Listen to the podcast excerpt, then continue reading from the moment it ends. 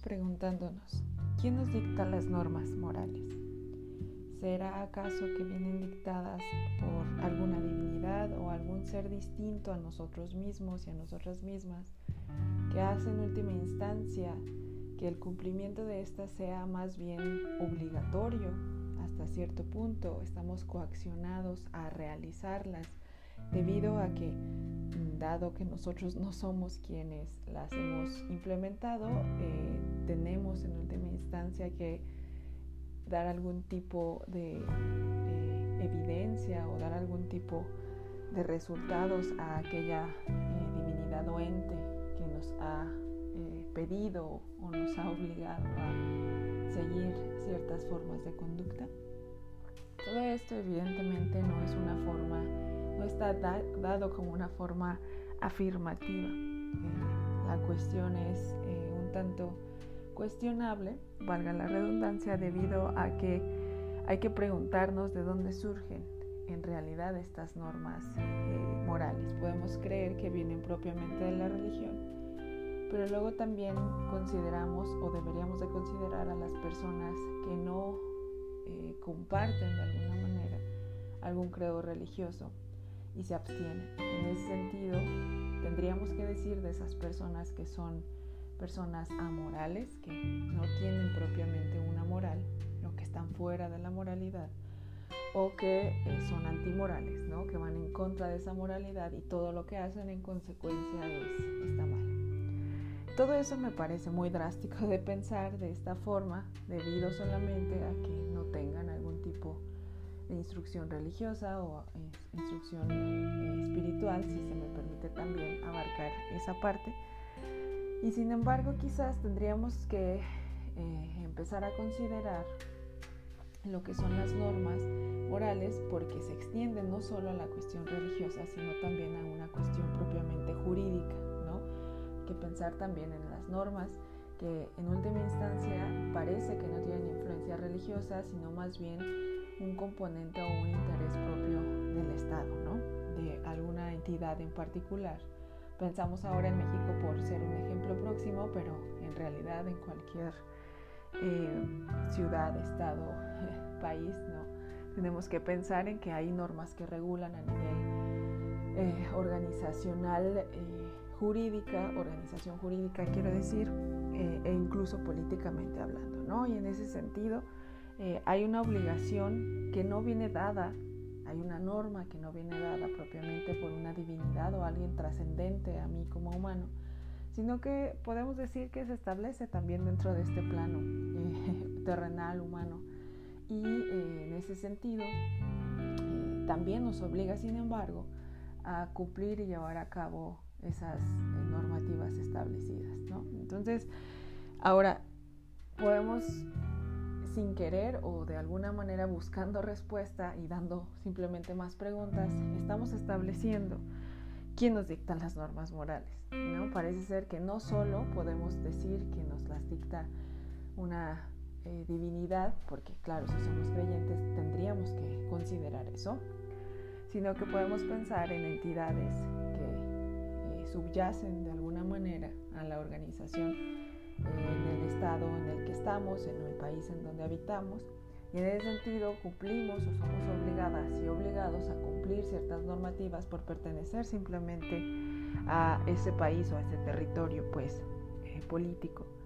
Entonces, de alguna manera estamos contestando a, a, esa, a ese cuestionamiento, sin embargo queda abierta la posibilidad de contestarlo de manera suficiente y más satisfactoriamente porque las normas morales no son normas jurídicas o digamos no se agotan en normas jurídicas y las normas morales no se agotan tampoco en normatividades religiosas ¿no? o credos, si se me permite la expresión.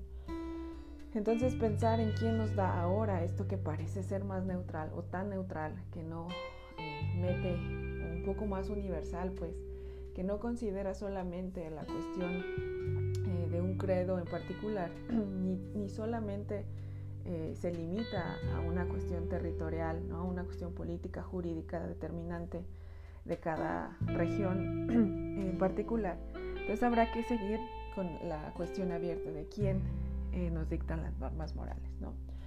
Y además de eso, preguntarnos también por qué seguimos esas normas que nos dicta saber quién. Porque si no hemos contestado a la primera, pues ahora eh, podemos ir complejizando un poco más pensando en por qué en última instancia, independientemente de quién sea esa entidad que me provee esas normas morales, por qué he de seguir esa norma o esas normas, pues. Para todo esto yo propongo hablar un poco, reflexionar un poco sobre lo que es la conciencia moral. Hablar de conciencia ya es, sin embargo, hablar de un temazo, por decirlo así, porque no es tarea fácil, no es una cuestión que, por ejemplo, desde la neurociencia propiamente sea una tarea fácil, no es que uno abra cráneo y pueda, viendo al cerebro, identificar prácticamente lo que es la conciencia, decir, anatómicamente aquí está, ¿no? La he encontrado. Y tampoco es que funcionalmente la conciencia simplemente, o el cerebro, pues simplemente encienda determinadas partes eh, cerebrales y nos diga que la conciencia es el resultado de la activación de ciertas zonas. Tampoco es tan sencillo como, como eso, ¿no? Eh, se, está, se sigue trabajando en eso, por supuesto, pero en última instancia hay que pensar a la conciencia como eso que nos permite navegar nuestro mundo en tanto que nos permite distinguir lo que eh, en él hay, ¿no? Básicamente saber lo que tengo alrededor, lo que puedo eh, reconocer, incluso interpretar de lo que hay en mi entorno que puedo navegar o que me permite de hecho hacer navegable. De forma generalizada podemos hablar de la conciencia en este sentido.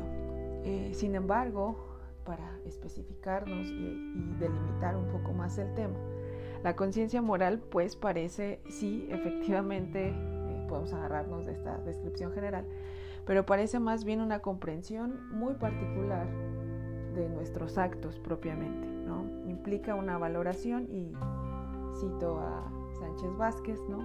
implica una valoración y un enjuiciamiento perdón, de nuestra conducta conforme a normas que ella conoce y reconoce como obligatorias.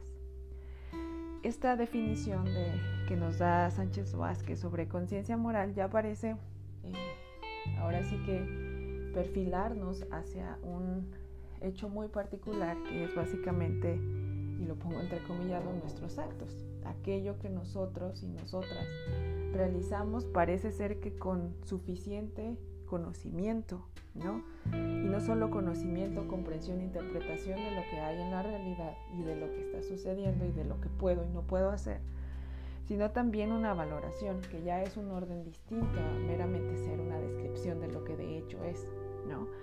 Entonces eh, valoramos y no solo valoramos nuestros actos, sino también los de los otros y enjuiciamos no solo nuestros actos, sino también los de los otros, con el fin eh, de atender o de alguna manera estar eh, satisfaciendo esas obligaciones que me son impuestas. Ahora, vamos a, dar un siguiente paso. ¿De dónde salen esas obligaciones? esas obligaciones la palabra misma ya tiene una connotación, pues eh, la palabra obligación tiene una connotación eh, de coacción, ¿no? De básicamente algo que viene de fuera de mí como individuo. Eh, Mercedes Garzón, por su parte, nos habla de obligatoriedad cuando nos menciona que existen tres tipos de obligatoriedades morales, ¿no? Está la obligatoriedad moral, propiamente dicha, la obligatoriedad jurídica y la obligatoriedad eh, religiosa, por supuesto. Si podemos observar estos tres tipos de obligación, parecen ser los, las que abarcan propiamente eh, aquellas, aquellas entidades que nos vienen y nos delegan normas que debemos cumplir, ¿no? Es decir, vienen de afuera a darnos instrucción. En el caso de la obligatoriedad religiosa es, como ya lo mencionábamos al inicio, pues hasta cierto punto obvio entender que nos están diciendo que viene dado por una divinidad eh, suprahumana, ¿no? O que trasciende lo humano propiamente. Entonces, eh, dicho esto, estoy obligada, obligado a seguir ciertas normas religiosas, pues porque eh, si no las cumplo, las consecuencias son, por ejemplo, cumplir cierta penitencia, ¿no? o de alguna manera tratar de disminuir ese impacto negativo que tuve con mi conducta por medio de eh, una conducta o conductas que de alguna manera hagan un contrapeso y de cierta forma eh, mitiguen eso que yo cometí como, como malo, ¿no? Que es lo, lo que pasa cuando las personas religiosas, propiamente católicas, van y se confiesan eh, con un sacerdote en una iglesia y eh, básicamente buscan como que esas faltas a la, a la, moral o a esa obligatoriedad religiosa, pues de alguna manera reduzcan el impacto o, mm, para decirlo ya en palabras propias, esa conciencia quede limpia sobre haber, no haber seguido lo, lo dictado por esas normas. Entonces, si ya eh, tomando a la, a la religión perdón, como ejemplo, podemos ver que funciona o aplica precisamente igual para los otros tipos de obligatoriedad. Propiamente para la obligatoriedad jurídica eh, es intuitivo, lo menciono de, de, paso para no ahondar tantísimo en esta parte y seguir. Eh, evidentemente si incumples con una norma no dictada ya por, un ser trascendente, sino por una entidad, eh, ahora sí que estatal, ¿no? un conjunto de poderes que te dictan lo que tienes que hacer para vivir sanamente dentro de sociedad, eh, por ejemplo, si acuchillas a alguien en, tu colonia, evidentemente estás eh, incumpliendo con básicamente las normas dictadas por una entidad que te establece o nos establece, nos da pues el mínimo necesario para vivir en armonía con los otros. Es decir, no puedes ir por la vida apuñalando a personas simplemente porque quizás te vieron mal o simplemente porque crees que es la mejor manera para solucionar un problema. ¿Por qué? Porque al final del día vas a terminar acabando con todos y eso no parece prometer mucho, por ejemplo, para la economía, la de, del lugar, bueno, no solo la economía, pues, sino también para la convivencia sana entre los individuos.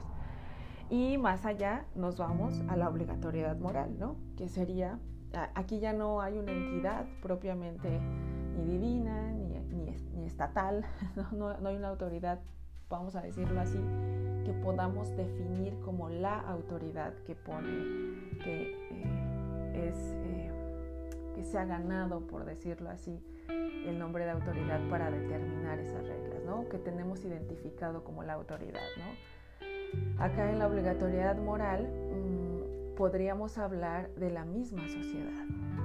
¿Quién es la sociedad, sin embargo? Siempre que hablamos de estas cosas, ¿no? La sociedad siempre lo hacemos como esto que es ajeno o, o nos separamos de eso que es este, la sociedad. Y a mí me gusta siempre que lo menciono, eh, proponerle a quien me escucha, bueno, y esa sociedad eh, está compuesta por alguien tú no te sientes parte de esa sociedad. Hablar de obligatoriedad moral es hablar pues de las normas que yo misma como individuo de esa sociedad también estoy validando o de alguna manera estoy reclamando o obligando a seguir como parte o como individuo de esa sociedad. Entonces, en última instancia, cuando yo hablo de moral, estoy hablando de esas normas que yo misma como parte de la sociedad junto con esas otras personas que la componen, estamos pidiendo como mínimo requisito necesario para el cumplimiento, esparcimiento y satisfacción de necesidades a nivel comunitario, ¿no? Y en este sentido, eh, se cumplen normas de manera obligatoria a nivel moral cuando hay un, acuerdo, ¿no? Cuando hay eh, de alguna manera una... Eh, una relación de satisfacción entre todos, es decir, todos estamos de acuerdo en que se debe de cumplir esto para poder hacer esto otro. Y en ese punto es cuando uh, si, si, se falta a estas, uh, moralmente hablando, pues, o sea, si no sigo una norma moral, como por ejemplo, vamos a poner algo que quizás sea una norma más de trato social, pero vamos a, a subirla como norma moral, si se me permite. Eh, en mi sociedad está establecido que todas las mañanas hay que barrer nuestra, nuestra calle, ¿no? Es decir, el pedacito que me corresponde enfrente de mi casa. Cuando yo incumplo esa norma que está establecida porque atiende a una necesidad, ¿qué necesidad? Pues que esté limpia mi calle, ¿no? Que esté limpia las zonas en donde nos movemos como sociedad. Eh, cuando yo incumplo esta, parece que a diferencia de lo que pasa con la obligatoriedad jurídica, no es que me, lleven al, bote, ¿no? no es que me metan a la cárcel, o no es que me vayan a poner a hacer eh, una penitencia o que me pongan tareita, ¿no? De rezar no sé cuántos padres nuestros, eh, sino que quizás voy a empezar a generar un repudio por parte de mis vecinos. La, voy a ser reconocida como la persona que no limpia, que, que es este, antihigiénica, ¿no? Y que no solo eso, eh, quiere que la sociedad no fluya porque justo está entorpeciendo como eh, la, buena distribución de las tareas y, el cumplimiento de las obligaciones. Entonces, eh, con esto quiero, quiero convencerles de que el tipo de castigo, si lo podemos decir así, en el que o que nos viene dado por el incumplimiento de este tipo de obligaciones, que son las obligaciones morales, no son propiamente eh, materiales en el sentido de que pues se tenga que cumplir con algo y cumpliendo ya con esto pues se quita de alguna manera este, este fallo o esta falta cometida. Como podría ser yo al incumplir una norma jurídica pues por ejemplo me dan una sentencia cumplo con esa sentencia y parece ser pues que ya estoy libre eh, de mi conciencia jurídica, si se me permite decirlo así, ¿no? Mientras que parece que la conciencia moral se arraiga un poco más, ¿no? O sea, hay una ofensa más importante en el sentido de que hay susceptibilidades sociales que atienden también a, a la cuestión de, bueno, y lo que hiciste de verdad ya te arrepentiste no solo a nivel jurídico, sino a nivel religioso y también a nivel moral. O sea, queda la pregunta, y con esto también quiero mostrar cómo hay una concatenación. O sea, a, pesar de que podemos para fines analíticos hablar de estas obligatoriedades por separado, hablar de, estas, eh, de estos comportamientos humanos de manera aislada, más bien separada, no podemos aislarlas, ¿no? Una de la otra parece que vienen eh, de la mano porque al final somos realidades integrales que comprenden estos tipos de eh, navegar el mundo, ¿no? Estas maneras en las que interpreto la realidad y estas formas en las que al final resuelvo mi vida como ser humano. Entonces, bueno, si se fijan, vamos quizás ya resolviendo eh, las preguntas en torno a eh, quién nos da las normas morales, por qué seguimos las normas que seguimos y la, la sociedad parece ser un punto importante, ¿no? Parece que el por qué la seguimos es por una cuestión de coacción, de obligación, pues porque tengo que hacerlo, porque si no lo hago, me meten al bote, porque si no lo hago, tendré que confesarme frente a un sacerdote, porque si no lo hago, y cumplir, por supuesto, con una penitencia, porque si no lo hago, también me van a excluir socialmente. Entonces, mm, estas preguntas parece que se van resolviendo. Eh, claro, siempre queda abierta la posibilidad de que se puedan resolver de otras formas y de mejores maneras, justo con, con lo que ustedes tengan que decir, por supuesto. Pero bueno, de pronto ya nos aparece como un esquema un tanto más claro, ¿no? Que nos invita a pensar a partir de ahí. Y bueno, justo ya pensando en estas obligatoriedades, eh, ojo, esto no está nada lejos de la conciencia y al contrario, parece que nuestra conciencia pues viene eh, de alguna manera preformada, perdón, con lo que es las obligatoriedades. Parece, si yo no cumplo con una norma dada por un tercero, y, y por tercero me refiero, no cumplo con una norma heterónoma, es decir, dada por alguien más, pensada por alguien más, mi conciencia pues no está tranquila porque no cumplí con un mandato que me que de antemano yo conocía que tenía que cumplir y no lo hice. ¿no? Entonces, si se fijan, la conciencia no está separada de la obligatoriedad.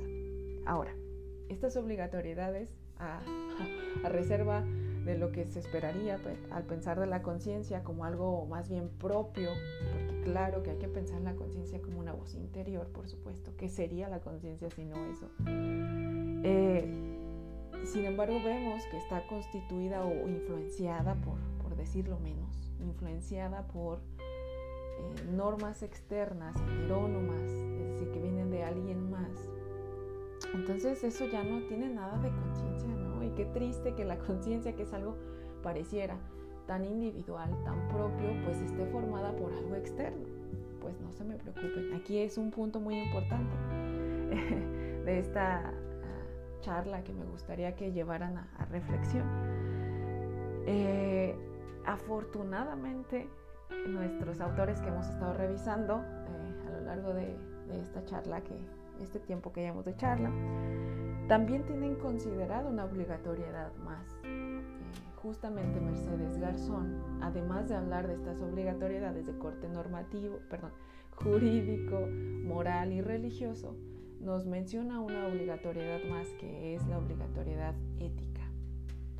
Y esa ya echa una luz un poco más esperanzadora al concepto o a la idea de una conciencia propiamente más individual eh, o de, decisión mucho más auténtica o genuina, ¿no? que viene de adentro, si se me permite plantearlo así.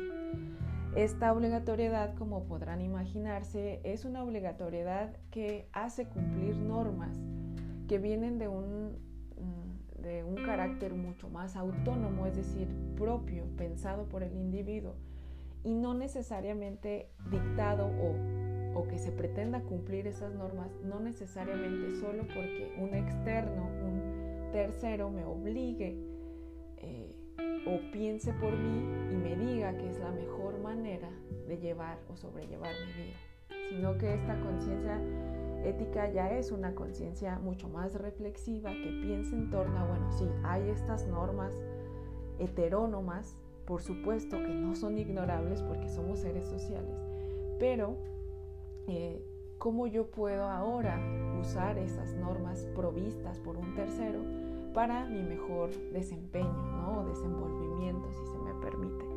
Entonces, eh, esta obligatoriedad ética parece, según Mercedes Garzón, eh, que si en este caso no cumple ciertas normas autoimpuestas, vamos a ponerlas así, por supuesto que también tiene consecuencias, no del tipo de exclusión social como podría ser con las obligatoriedades coercitivas que hemos estado hablando con anterioridad, pero sí tiene una incomodidad propia para el individuo. Ahora sí que como diríamos, ahí ya salió por ahí en algunas ocasiones, hablar de esta conciencia ética básicamente es hablar de este Pepe Grillo, ¿no? del que podemos ver en las animaciones, que es esta vocecita que teníamos en en el oído diciéndonos que, híjole, ¿sabes qué? Esto sí no estuvo nada bien, híjole, pero lo hice, ¿no? Dice la otra parte. Y, y como ya lo hice, pues órale, le sigo, no, no hay problema. Entonces, esta vocecita, sin embargo, cuando sabemos que no hicimos precisamente lo correcto, nos viene y nos está martirizando o nos está constantemente haciendo un recordatorio de que quizás lo que se hizo no fue lo mejor que se hizo o no fue de hecho lo correcto. Sin embargo, es, bueno, mm, quién determina cuando de hecho incluso esa conciencia que es ya un tanto más autónoma, un tanto más personalista, si se me permite, eh, quién determina cuando de hecho me dice que es, es correcto o no? Yo misma y yo mismo determino eso que es correcto. Porque si ese es el caso, Entonces, ¿para qué quiero la sociedad? ¿Y para qué quiero las otras obligatoriedades si en última instancia esta eh, obligatoriedad ética es, lo es autosuficiente, ¿no? Es lo suficientemente madura y capaz de tomar las propias decisiones y los propios caminos para encontrar entonces las formas correctas de ser. Se los pongo así. Es una cuestión abierta que podemos discutir perfectamente, pero que evidentemente, eh, digamos, tiene una salida para, eh, como, como, como, para redondear la, la, reflexión que hemos estado haciendo sobre las obligatoriedades. ¿no? Vamos a dejarlo un poco abierto para ponerlo a discusión. Pero eh, nótese que, bueno, al final también no, hay, hay, que tener muy presente que no podemos aislarnos de lo social y hablar entonces de, de una obligatoriedad ética tendría que ser hablar de una serie de normas ya reflexionadas, pero que esa misma reflexión está influida de alguna manera por el entorno en el que estoy, por el tiempo en el que vivo, por las personas que me rodean. Entonces, si pudiéramos hablar de una obligatoriedad mucho más individual y, reflexiva, pero al final de cuentas no está, no está aislada, que era lo que decíamos en un principio. Entonces eso hay que tenerlo muy en cuenta, insisto, para abrir aún así el diálogo que, que está pendiente, ¿no? Y bueno, eh, aunado a esto, por supuesto, sin embargo, todas estas eh, reflexiones sobre las obligatoriedades nos lleva para ir como cerrando y, obviamente vamos a dejar eh, abierta esta discusión porque todavía no terminamos, pero vamos a cerrar con, con lo siguiente, ¿no?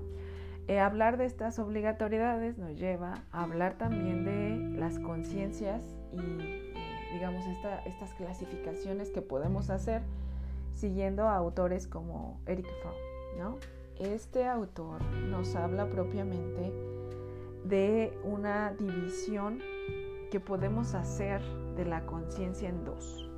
Una conciencia propiamente autoritaria y una conciencia que él llama humanista, que si se fijan y si le adivinan más bien, podemos ya determinar que cuando hablamos de conciencia autoritaria estamos hablando de esas obligatoriedades heterónomas, ¿no? Es básicamente eso. Una conciencia autoritaria es esa conciencia que es una voz interna, pero alimentada y básicamente preformada por todos los mandatos o necesidades impuestas por terceros, sea a nivel religioso, estatal, político, económico, lo que ustedes gusten, moral, pero que viene obviamente de, de terceros, viene de fuera. Pues. Eh, y en este sentido, incumplir con normas, que era algo que ya decíamos, es equivale a que esa conciencia de corte autoritario esté siempre inconforme, esté reclamando aquello que es correcto porque no se ha hecho lo correcto. ¿Por qué? ¿Qué es lo correcto en este punto? Pues eso que me pidieron hacer y no hice, a pesar de que yo en mi fuero interno sabía que no era algo que me convenía, pero tenía que hacerlo porque un tercero me lo pedía, pues. Entonces, esa conciencia está intranquila en tanto que yo no cumpla con lo que me piden los otros, por supuesto. Y finalmente, bueno, está esta conciencia de corte humanista, que esta conciencia humanista al final es la opuesta de la autoritaria y se, de alguna manera, identifica con lo que vendría a ser una obligatoriedad de corte ético una obligatoriedad que parece que es una voz interna que sí nace del propio individuo, perdón, eh, y que al final eh, viene dada por un proceso reflexivo mucho más intenso, un proceso reflexivo mucho más cuidadoso, que invita al individuo a, sí, bueno, aquí están, a su pesar de alguna manera, aquí están las normas morales que te vienen dando a lo largo de tu tradición en esa sociedad, pero eh, también hay que eh, de alguna manera sopesar si eso te conviene a ti en este momento o no. Y con este ejemplo cierro, definitivamente, ¿no? Y esta, esta conciencia ética a mí me hace recordar al buen Sócrates, porque una buena charla sobre filosofía, si no menciona a Sócrates, yo creo que no es una buena charla de filosofía, es cierto. Pero bueno, el buen Sócrates tiene que salir porque nos dejó mucho, nos dejó bastante gracias a Platón, ¿no?